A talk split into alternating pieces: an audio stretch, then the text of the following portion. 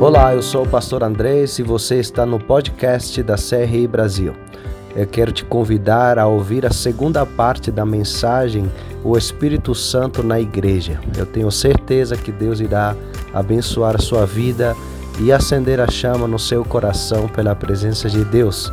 Não se esqueça de nos seguir nas nossas redes sociais, arroba CRI Brasil. Deus te abençoe. Para quem veio domingo passado, eu comecei a falar a respeito do Espírito Santo na igreja. Amém? Nós vamos continuar. Quantos querem mais do Espírito Santo? Abra sua Bíblia aí no livro de Atos, por favor. Livro de Atos. Domingo passado nós começamos a ler a partir do versículo 1, perdão, do capítulo 1, mas hoje nós vamos ler o capítulo 2. Vamos focar no capítulo 2. Amém? Todos conectados? ah, estamos ao vivo? Já veio a.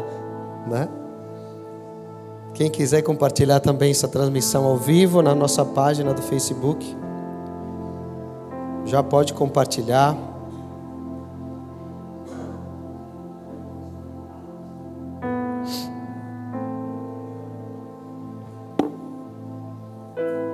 Amém?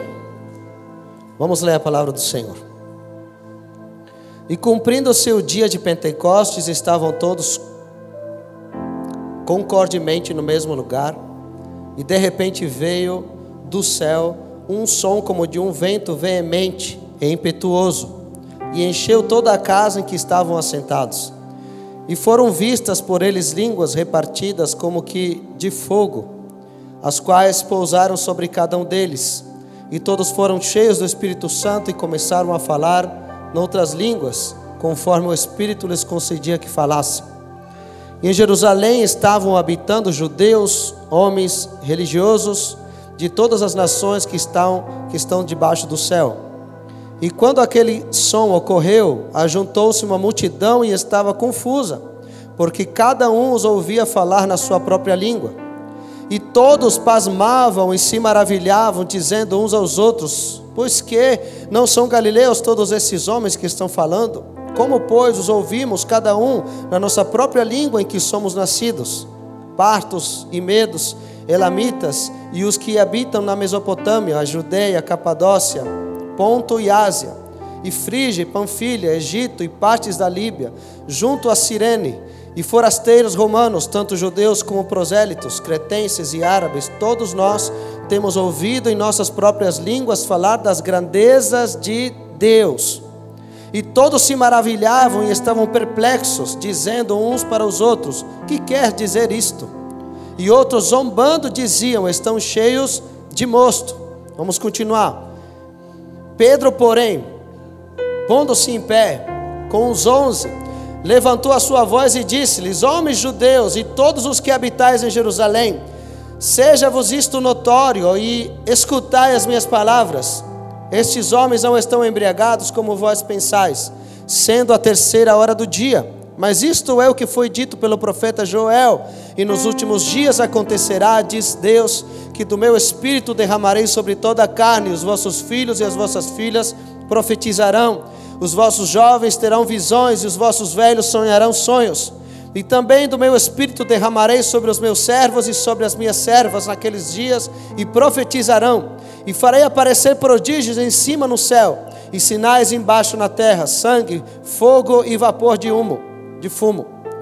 O sol se converterá em trevas e a, e a lua em sangue, antes de chegar o grande e glorioso dia do Senhor, e acontecerá que todo aquele que invocar o meu nome será salvo. Homens israelitas, escutai estas palavras a Jesus Nazareno, homem aprovado por Deus entre vós com maravilhas, prodígios e sinais que Deus por ele fez no meio de vós, como vós mesmos bem sabeis.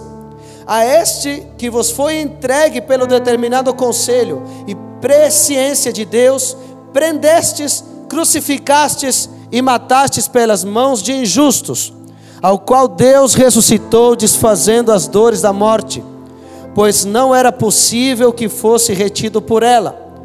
Porque dele disse Davi: Sempre via diante de mim o Senhor, porque está à minha direita, para que eu não seja abalado. Por isso se alegrou o meu coração e a minha língua exultou, e ainda a minha carne há de repousar em esperança, pois não deixarás a minha alma no inferno, nem permitirás que o teu santo veja a corrupção.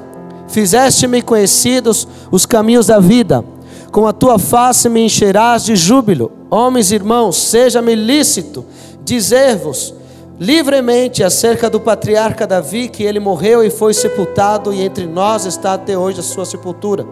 Sendo, pois, profeta, e sabendo que Deus lhe havia prometido com juramento que do fruto dos seus lombos, segundo a carne, levantaria o Cristo para o assentar sobre o seu trono. E antevendo isto, disse da, da ressurreição de Cristo, que a sua alma não foi deixada no inferno, nem a sua carne viu a corrupção. Deus o ressuscitou e a este Jesus, do que todos nós somos testemunhas, de sorte que, exaltado pela destra de Deus e tendo recebido do Pai a promessa do Espírito Santo, derramou isto que vós agora vedes e ouvis. Porque Davi não subiu aos céus, mas ele próprio diz: Disse o Senhor ao meu Senhor: Assenta-te à minha, à minha direita até que ponha os teus inimigos por escabelo dos teus pés. Saiba, pois, com certeza, toda a casa de Israel, que é esse Jesus a quem vós crucificastes, Deus o fez Senhor e Cristo. E ouvindo eles isto, compungiram-se em seu coração e perguntaram a Pedro e aos demais apóstolos: Que faremos, homens e irmãos?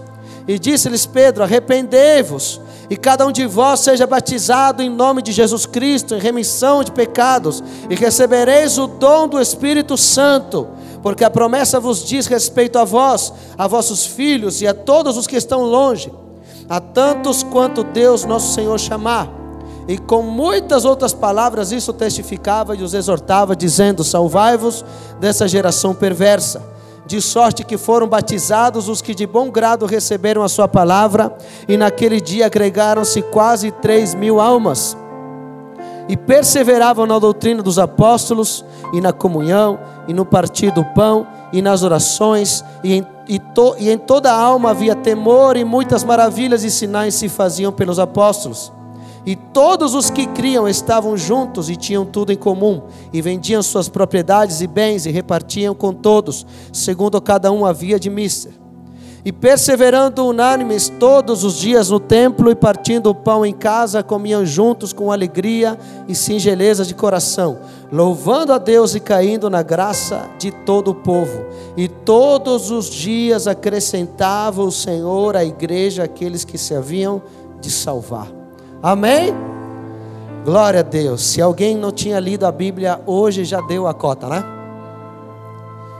Pelo menos você pode terminar o dia dizendo: Hoje eu li a Bíblia. Vocês estão me ouvindo aí? Amém?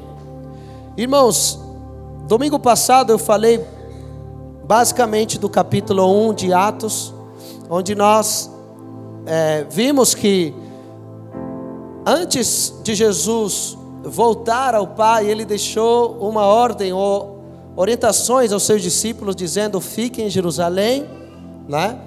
que a qualquer momento vocês vão receber a promessa do Espírito Santo. E foi isso que eles fizeram.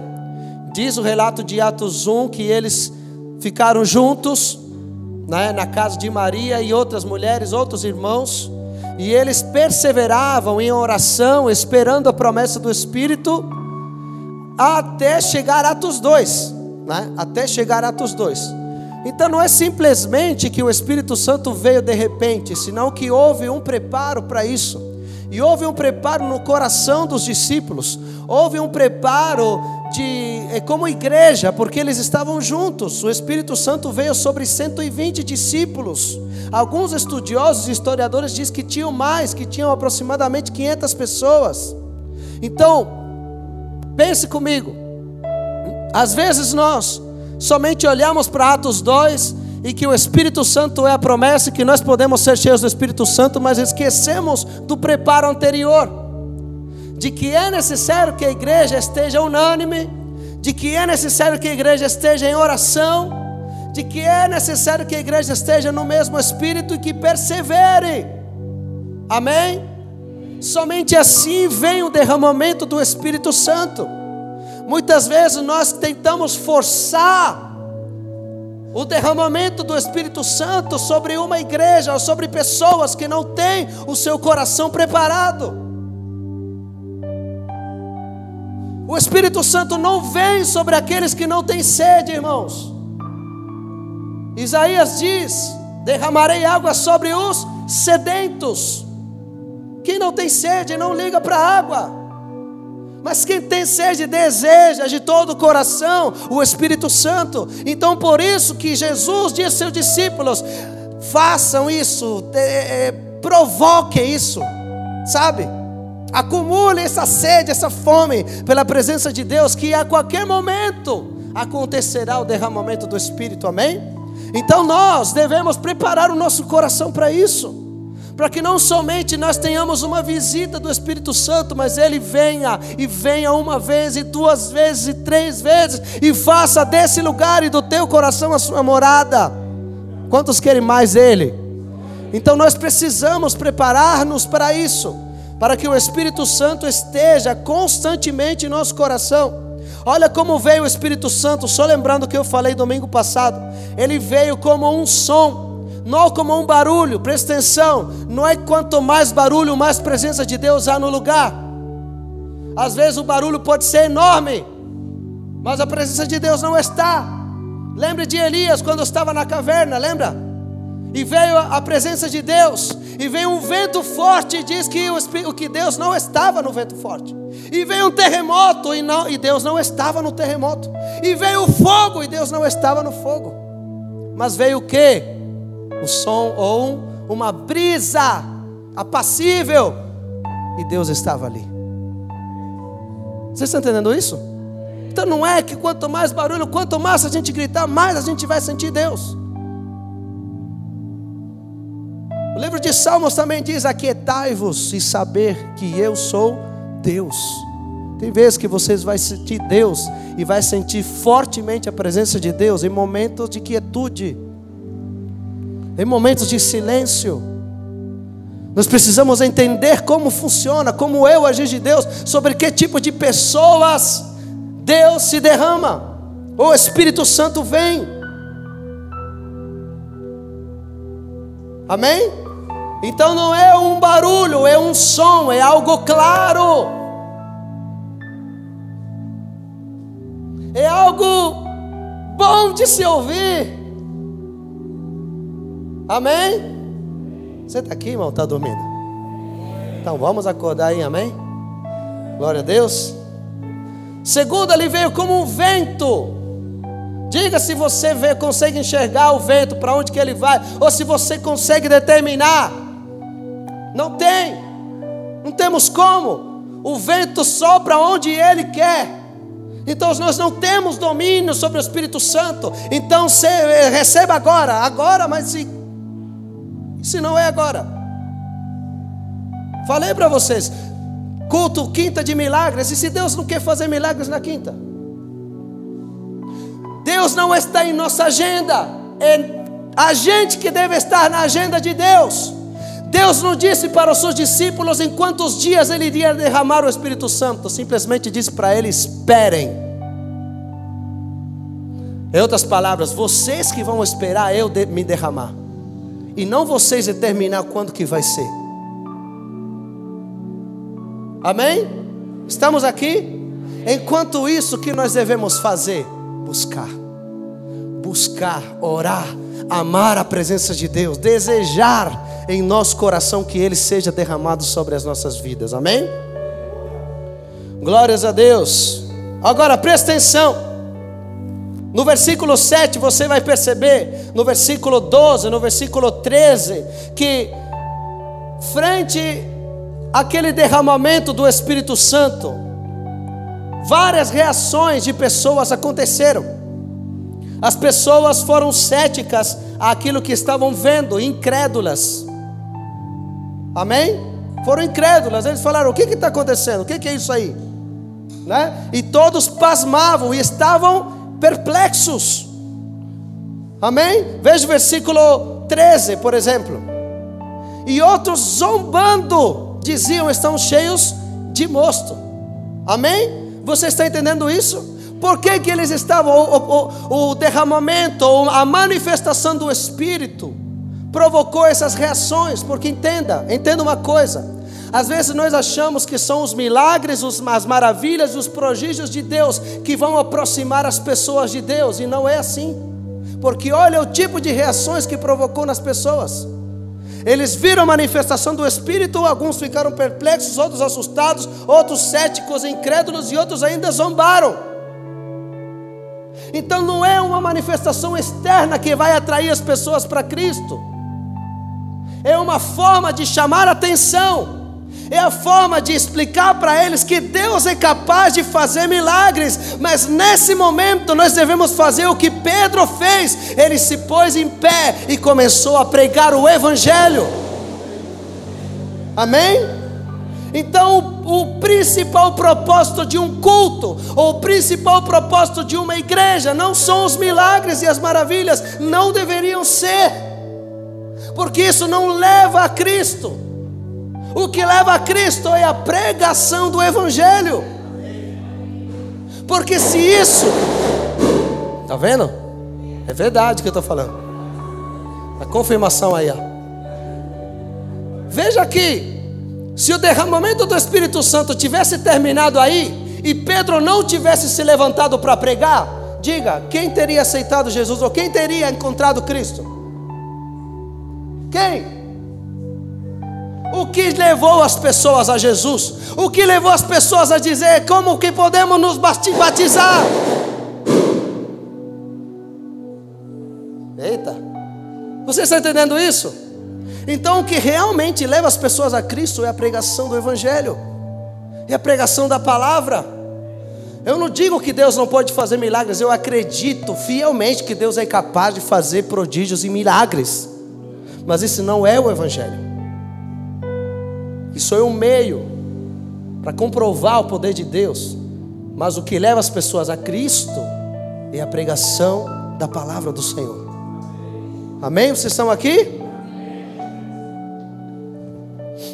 O milagre não pode transformar uma multidão, porque nenhum deles até então foi transformado. Simplesmente provocou várias reações, ficaram confusos. Mas o que, que, eles, o que, que os milagres fizeram? Atraíram a multidão. E nesse momento que foram atraídos, Pedro se levantou e fala: Agora que é a minha vez. Agora vocês vão ouvir a palavra. Agora eu vou pregar o evangelho para vocês. Amém? O derramamento do Espírito, queridos, traz uma experiência pessoal e um enchimento do Espírito Santo. Vocês têm que entender que o Espírito Santo já estava no coração dos discípulos. Inclusive, o próprio apóstolo Paulo diz em Romanos 8:9: Se alguém não tem o Espírito de Cristo, esse tal não é dele. Amém? Então, se você é salvo, então você tem o Espírito Santo. Amém? Mas não era disso que o apóstolo Pedro estava falando. Porque uma coisa é você ter o Espírito Santo dentro de você como selo da salvação, e outra coisa é você ser cheio do Espírito Santo. Quantos têm o Espírito Santo selando a sua salvação? Mas o que precisamos? Sermos cheios do Espírito Santo. Porque ser cheio do Espírito Santo é ter a capacitação dele para fazer a obra do Senhor ter o Espírito Santo dentro de você, o selo da sua salvação é você ter a certeza. A palavra diz que o Espírito Santo confirma o nosso espírito que Ele é o nosso Pai, que nós somos filhos de Deus. Amém? Aquele não é o grilo de Pinóquio que fala para você o que é certo, o que é errado, não é a consciência, é o Espírito Santo. Amém? Agora, o que nós precisamos é ser cheios é colocar o nosso coração como um recipiente para que ele possa encher todos os dias. Amém? Quantos querem ser cheios do Espírito Santo? Aleluia. Eu sei que hoje Deus vai fazer algo tremendo. E eu disse para você: ser cheio do Espírito Santo não tem a ver só com a manifestação. Não é você falar em língua, é você controlar a língua, que é mais difícil. Amém? É, falar em língua já está virando até modinha, né? Um imita a língua estranha do outro. Quero ver controlar no dia da raiva, da vontade de voar no pescoço do outro. Aí você vai ver se você é cheio do Espírito Santo ou não. Quando ele domine você e não você seja dominado pelas suas emoções.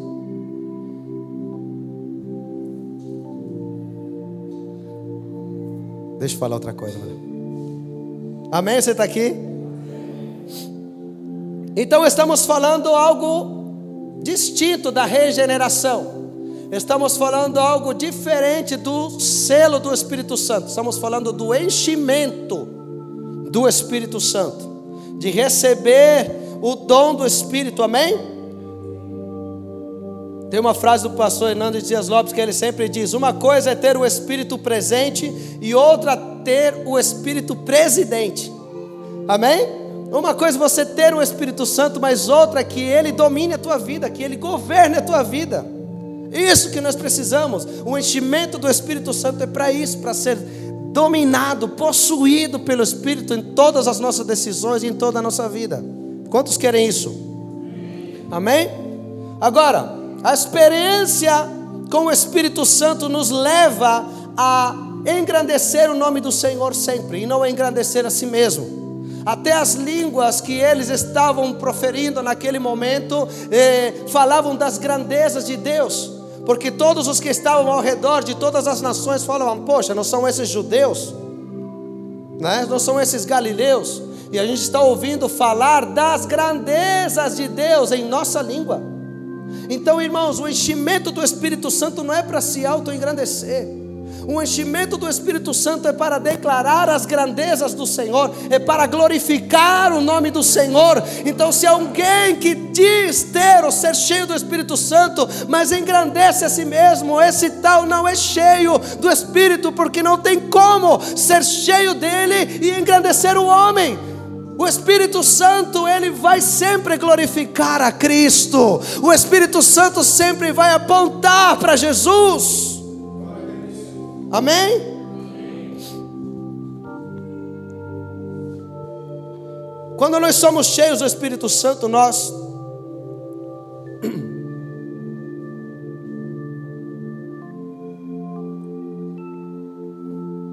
Nós temos autoridade para pregar a palavra, amém?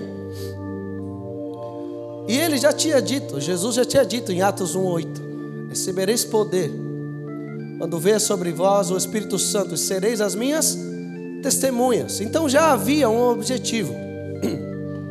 Já havia um propósito. Não é você sentir aquele calorzinho simplesmente. Não, vocês vão usar aquilo. Vocês vão ser cheios com um propósito, e o propósito é ser testemunha de Cristo. O propósito é pregar a palavra com autoridade e ousadia. É para isso que nós somos cheios, não para nosso próprio benefício, mas sim para que o nome dele seja glorificado e conhecido em todo lugar. Amém? Tanto é que a prova disso é que logo após o derramamento do Espírito Santo, o que acontece? A pregação. Pedro se levanta e começa a pregar. E o sermão dele, irmão, é tremendo. Eu fiz questão de ler ele todo. Claro que não dá para desmiuçar ele parte por parte por causa do tempo. Mas em essência, a gente poderia dizer que é um sermão completamente cristocêntrico. Então, o, o, o enchimento do Espírito Santo tem que nos levar à pregação de Cristo. Tem que nos levar, irmãos, irmãos, complicado, né? Complicado dizer o que eu vou dizer, mas. Não tem como a gente falar do, do poder do Espírito Santo num ambiente onde o homem é constantemente exaltado. Sabe? Onde o foco são as pessoas. Amém? E receba a sua vitória que vai chegar, que está chegando, que está vindo por aí. Irmão, Tudo bem que Deus nos dá vitória, mas o enchimento do Espírito Santo para glorificar o nome de Cristo. Leia, releia o sermão de Pedro, justamente depois de ser cheio do Espírito Santo. Ele não falou a respeito das necessidades das pessoas que estavam ali, com certeza tinha muitas. Mas ele falou de Cristo, irmãos, porque entenda bem: se você tem Cristo, você tem tudo. Se você tem Jesus, então isso é suficiente para você e para mim. Se nós buscarmos primeiramente o seu reino, então ele se preocupará das demais coisas na sua vida. A mensagem de Pedro foi completamente cristocêntrica. Ele começa já no versículo 23 falando da morte de Cristo. Literalmente. Começa falando da cruz de Cristo. A cruz de Cristo não foi um acidente, a cruz de Cristo foi parte do plano de Deus. Não foram os judeus que mataram Jesus, não foram os soldados romanos que pregaram, não foi, não, não foi as autoridades religiosas ou políticas daquele tempo, senão foi o próprio plano de Deus e foi por amor a você e a mim. Essa é a pregação que deve permear a nossa vida. Se você é cheio do Espírito Santo, então você tem que falar de Cristo o tempo todo. A igreja deve falar de Cristo o tempo todo. Amém? No versículo 24, no 32, ele fala da ressurreição de Cristo. Olha a sequência que ele tem, ele fala da sua morte. Ele fala da sua ressurreição. E nós precisamos focar nisso, não somente no, no, na Páscoa, nós precisamos falar disso. É todo ano dizer que nós não adoramos a um Jesus que está pendurado em um madeiro com cara de sofrimento, nós adoramos um Jesus que já não está mais ali, mas ele está sentado à destra de Deus Pai, vestido de glória e majestade, e ele reina para sempre. Nós não devemos ter medo de pregar a Jesus que ele foi morto e que ele ressuscitou ao terceiro dia, e esse é o motivo da nossa vida. Amém? No versículo 33 ele começa a exaltar a Cristo.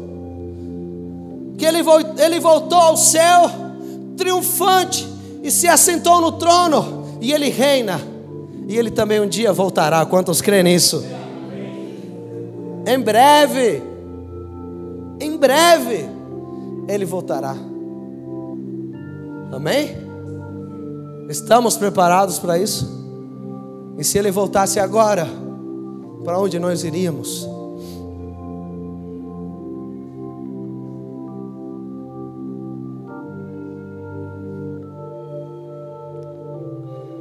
Amém? Você está aqui? Aleluia. A pregação de Pedro foi confrontacional. Às vezes nós esperamos uma pregação que só acaricia o nosso ego ou as nossas, os nossos próprios sofrimentos. Mas olha o que Pedro diz àquela multidão, ele fala para vocês no versículo 37: Vocês mataram Jesus. Vocês estão entendendo isso? Diz: Ó, oh, aquele Jesus que foi entregue a vocês, vocês pegaram ele, crucificaram, mataram Jesus. A culpa é de vocês. Vocês poderiam ter recebido ele, mas não receberam. A pregação vem para confrontar o nosso coração, porque é isso que nos faz mudar. Não é aquilo que nos deixa no mesmo lugar, aquilo que nos tira do lugar, aquilo que nos tira da zona de conforto, aquilo que nos faz refletir, aquilo que nos faz pensar a respeito da nossa condição e da nossa vida, aquilo que mostra o nosso erro, aquilo que confronta, sabe? Nós precisamos disso. É por isso que nós vemos igrejas fracas, porque as pregações só têm é, a mensagem de autoajuda, só tem mensagem atingindo as emoções. Então, quando alguém vem com uma palavra de confrontação, de correção, então todo mundo fica dodói. O pastor, olha, o pastor estava bravo hoje, parece. Olha o que ele falou. Ah, não vou mais para a igreja. Irmãos, olha, olha a pregação de Pedro. Todo mundo ali com diversas reações, alguns assustados, outros zombando. Ele fala assim: Ó, oh, lembra de Jesus? Então vocês mataram ele.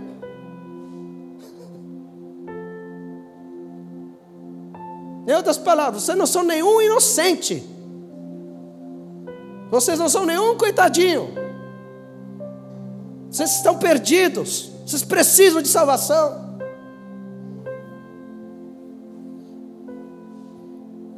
Amém? De uma pregação direta, confrontadora. Porque é isso que vai gerar no coração do homem um verdadeiro arrependimento. Um verdadeiro arrependimento. Sabe como nós pregamos hoje? Que parece que o homem faz um favor para Cristo. Não, venha para Jesus, Jesus te ama. Não, irmão. Se não fosse por Ele, nós estávamos mortos nos delitos e pecados. Então a gente não faz um favor nenhum para Deus. É Ele que tem misericórdia de você e de mim. É a graça dele que nos alcançou. Você não faz um favor para Jesus vindo para a igreja. Você não pode voltar para cá, não. Estou indo para a igreja, fui no domingo para a igreja, então pode, posso ficar em paz durante a semana. Não, de jeito nenhum. Você precisa de Deus todos os dias e se arrepender todos os dias, buscar a Deus todos os dias, porque todos os dias você peca.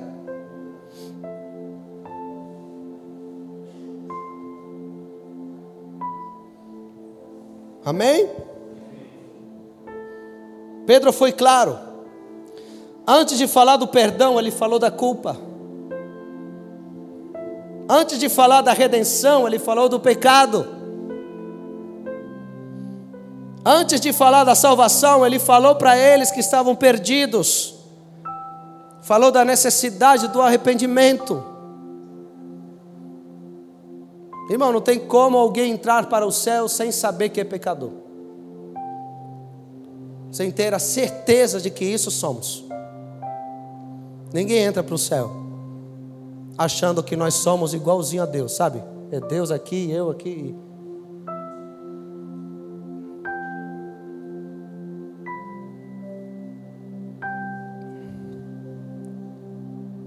Mas ao mesmo tempo, que ele falou do arrependimento, que ele falou da necessidade de ter consciência do nosso pecado, ele falou da promessa do Espírito Santo. Então, irmãos, não podemos deixar uma fora da outra. E é assim que nós entendemos os grandes avivamentos. Não é somente as manifestações do Espírito, porque elas jamais serão acompanhadas de forma genuína sem antes ter um arrependimento genuíno em nossa vida.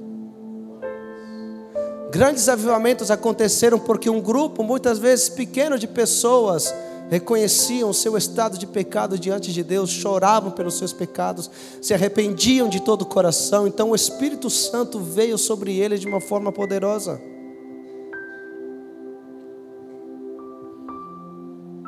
Depois que Pedro passou a mensagem de Cristo, da ressurreição, da redenção, do arrependimento, do pecado.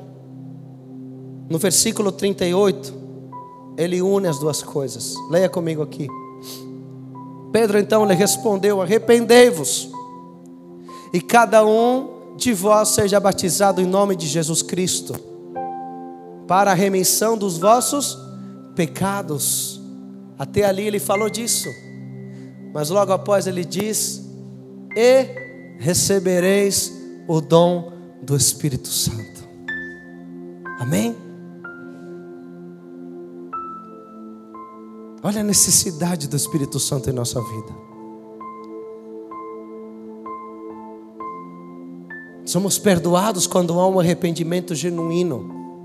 Mas depois disso, vem o Espírito Santo sobre nós para encher a nossa vida para nos capacitar para fazer a Sua obra, para que Ele reine em nós, para que Ele ocupe todo o espaço dentro do nosso coração, para que cada dia o espaço para o pecado dentro da nossa vida diminua. e haja espaço para a presença de Deus, para a voz de Deus, para as coisas do Espírito. Eu quero ser cheio do Espírito Santo. Quantos querem ser cheios do Espírito Santo? Amém? Glória a Deus. Glória a Deus. Chegamos no versículo 42, irmãos.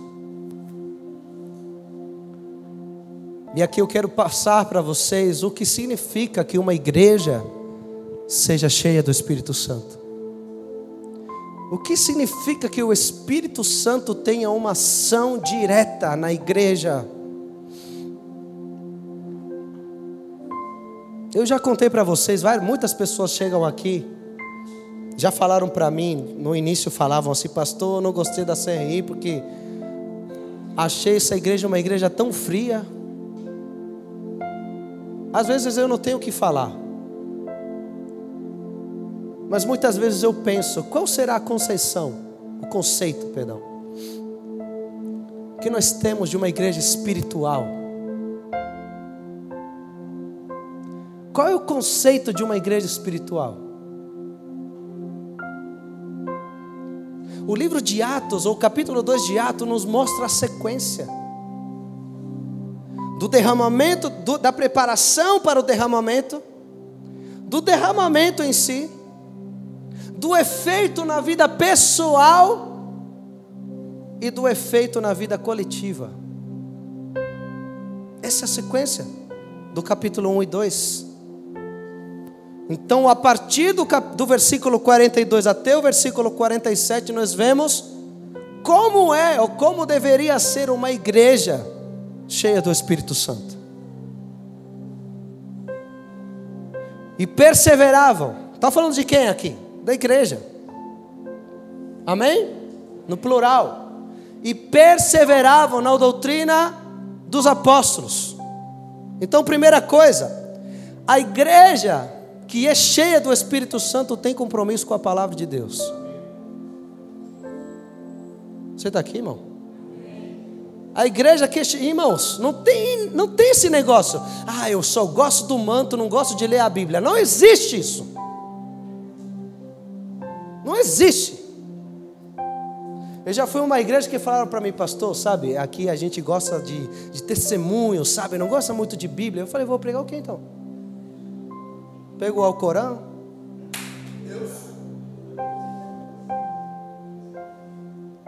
Então conte os testemunhos para vivar a igreja. Olha. Irmão, presta atenção. A igreja é cheia do Espírito é uma igreja que tem compromisso com a palavra de Deus, irmão, porque se nós não temos conhecimento da palavra, nós não saberemos quais são os limites do Espírito, ou daquilo que é espiritual e daquilo que é carnal.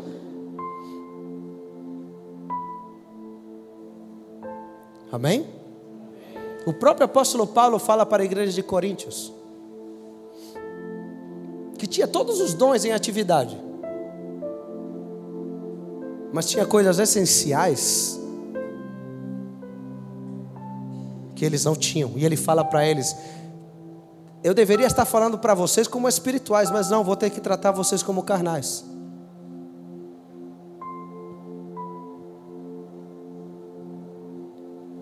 Amém?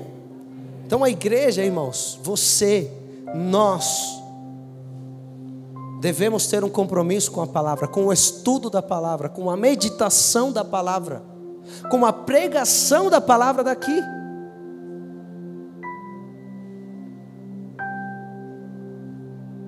com a pregação da palavra. Nós não vamos falar aqui aquele, o que não é da, da palavra. Nós devemos, temos que ter um compromisso com a palavra. Quantas vezes você lê a Bíblia? Quantas vezes você estuda, você medita na palavra? Quantas coisas daquilo que você retém da Bíblia, você anota, você tem um caderno devocional. Faça suas anotações, faça os seus, os seus próprios estudos. Você vai ver que a, a palavra se tornará tão grande para você que os seus problemas ficarão pequenos demais. Você irá entender o tamanho de Deus e os seus problemas serão esquecidos. Porque você vai entender quem é Deus.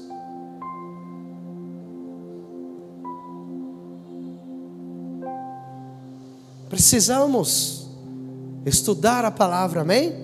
Que a palavra esteja gravada em nosso coração e esteja, eh, esteja em nossa meditação todos os dias.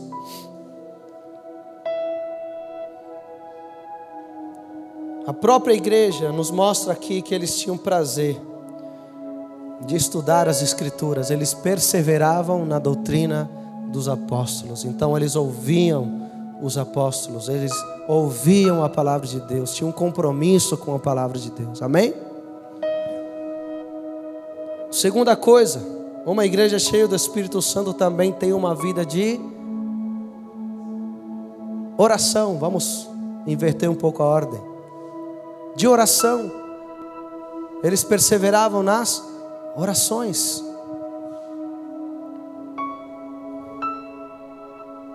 A igreja precisa de uma vida de oração. Irmãos, a gente não ora porque não tem a gente não deixa de orar por falta de tempo. A gente deixa de orar porque não quer.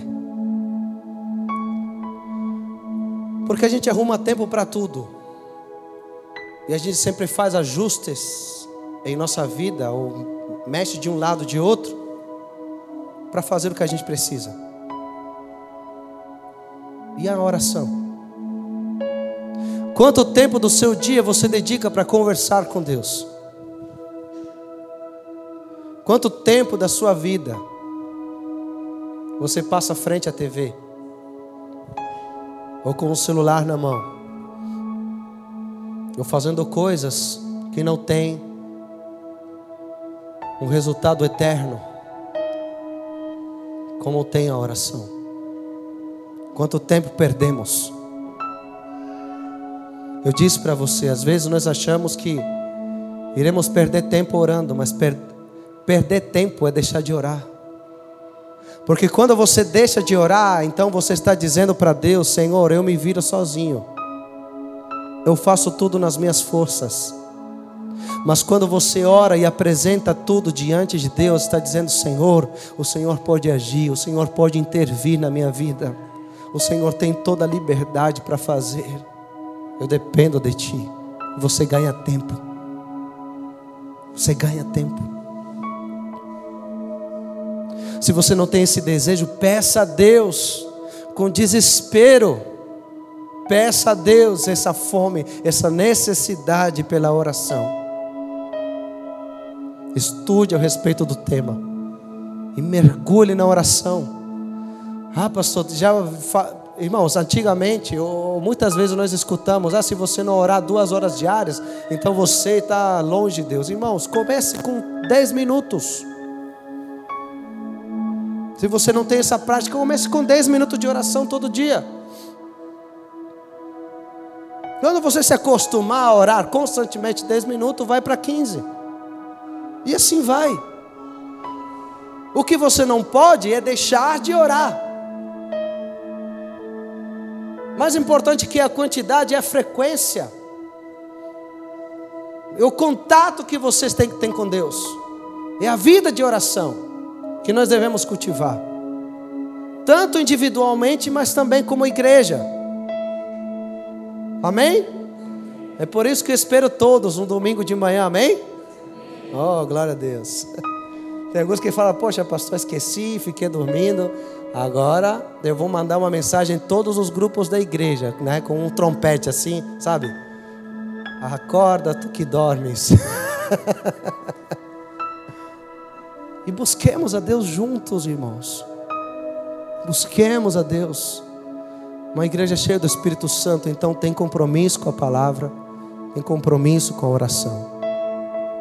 Amém? Terceiro, a igreja cheia do Espírito Santo tem profunda comunhão. Profunda comunhão. Uma igreja cheia do Espírito, uma igreja onde os irmãos se amam, onde os irmãos gostam de estar juntos, onde os irmãos partilhavam, aqui nós vemos na palavra, partilhavam seus bens, gostavam de estar na igreja, se você vê o versículo 46, gostavam de estar na igreja e gostavam de estar nos lares, perseveravam unânimes todos os dias no templo. Quem não gosta de estar no templo, não vai todo dia. Amém? E partindo o pão de casa, e, perdão, partindo o pão em casa, comiam com alegria e singeleza de coração. Já a comida já tá, faz parte da vida do crente, né? Então nós devemos fazer isso, irmãos, estar juntos.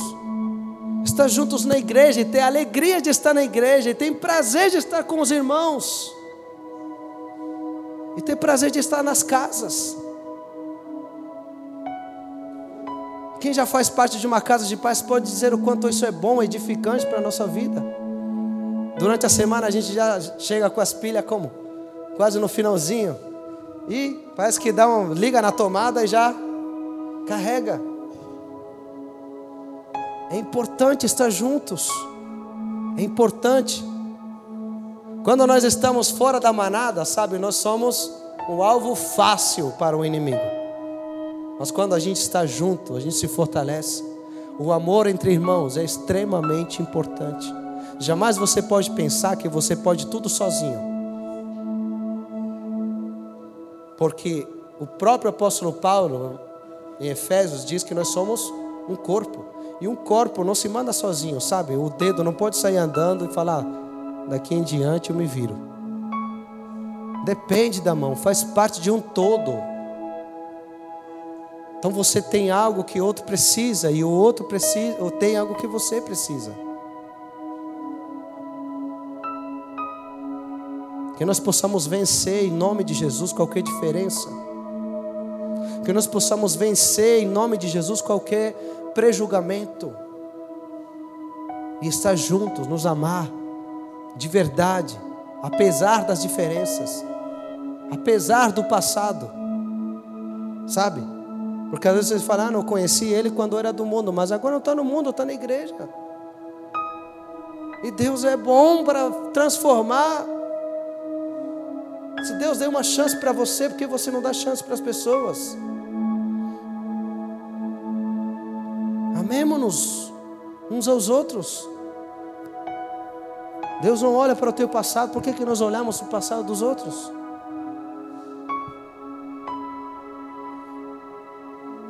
Você está aqui? Então busque, seja parte. Né? Já ouvi pessoas falar: ah, ninguém, ninguém, eu não consigo me enturmar na igreja, mas você não vem? Venha, faça parte. Seja aqui, a gente vai se conhecer e você vai ter bons amigos, irmãos. Irmãos, você vai ter. O livro de Provérbios diz: quem quer amigo, seja amigo. Então, quem vai querer ser amigo de alguém que termina o culto, vai embora, não quer cumprimentar ninguém, fecha a cara? Seja amigo. Sorria para as pessoas. Dê um abraço, cumprimente. Você viu um visitante hoje? Não vai embora do culto sem dar um abraço. Sem dizer para ele, seja bem-vindo, Deus te abençoe, que bom que você está aqui. É sério. Às vezes nós criamos os grupinhos, né? Termina o culto, vou lá com o meu grupinho. Irmão, você é corpo. Você não é só cabeça ou só braço. Nós somos, fazemos parte de um mesmo corpo. Precisamos nos preocupar um dos outros, amar uns aos outros. Amém? Estamos aqui, irmãos? Glória a Deus. Versículo 47: Uma igreja cheia do Espírito Santo adora a Deus com alegria e com entusiasmo. Amém? Louvando a Deus, irmãos, uma igreja cheia do Espírito Santo adora de verdade. Tem como essência a adoração.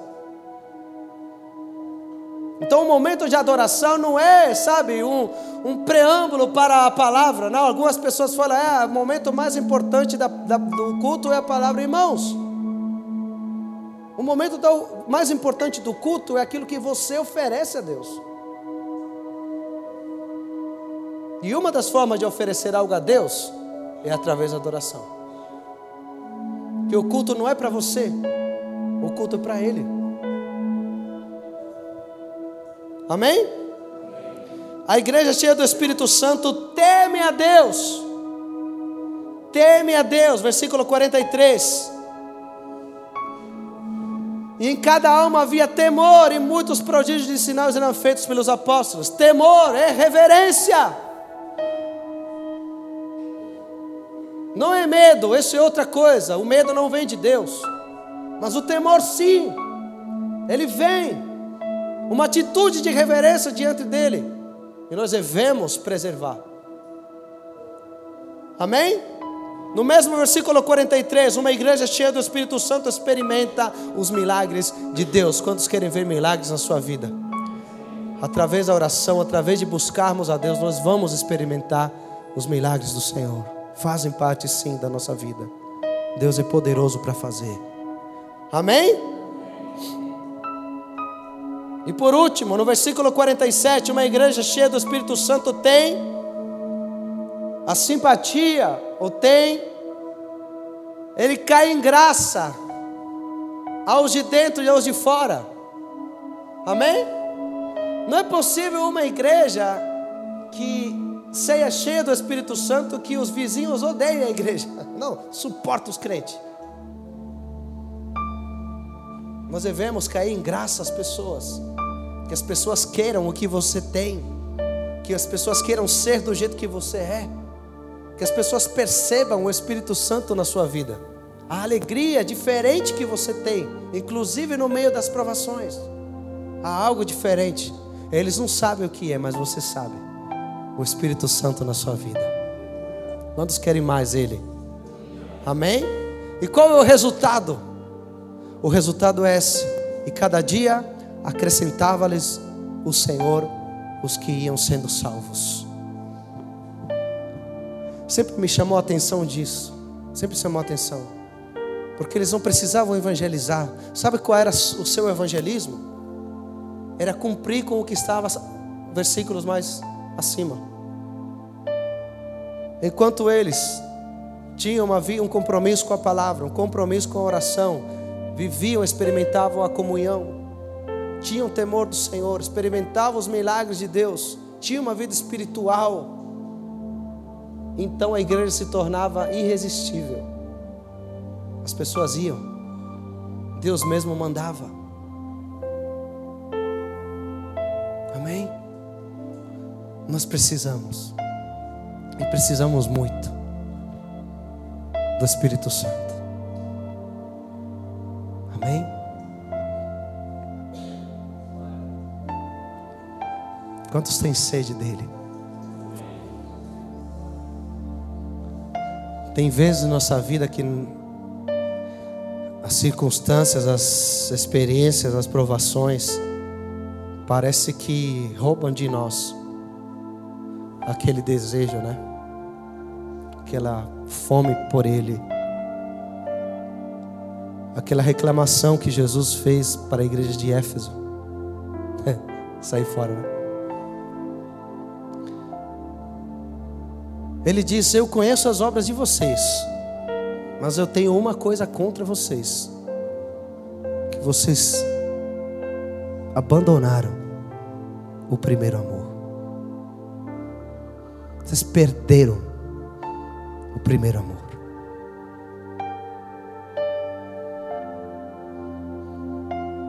Irmão, vamos recuperar.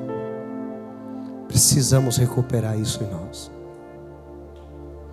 Quantos já em algum momento da sua vida acordaram de manhã e falaram, sabe, aquele desejo de estar na presença de Deus, que você não via o horário passar, você estava diante dele. Por que, que nós perdemos muitas vezes isso?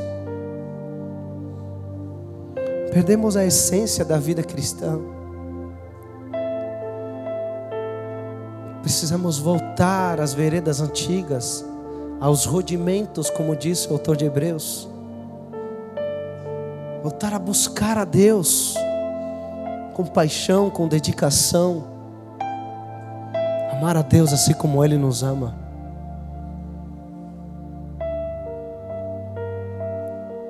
Busquemos a Deus de todo o coração enquanto Ele pode ser achado. Quantos têm fome do Espírito Santo? Fique de pé, por favor.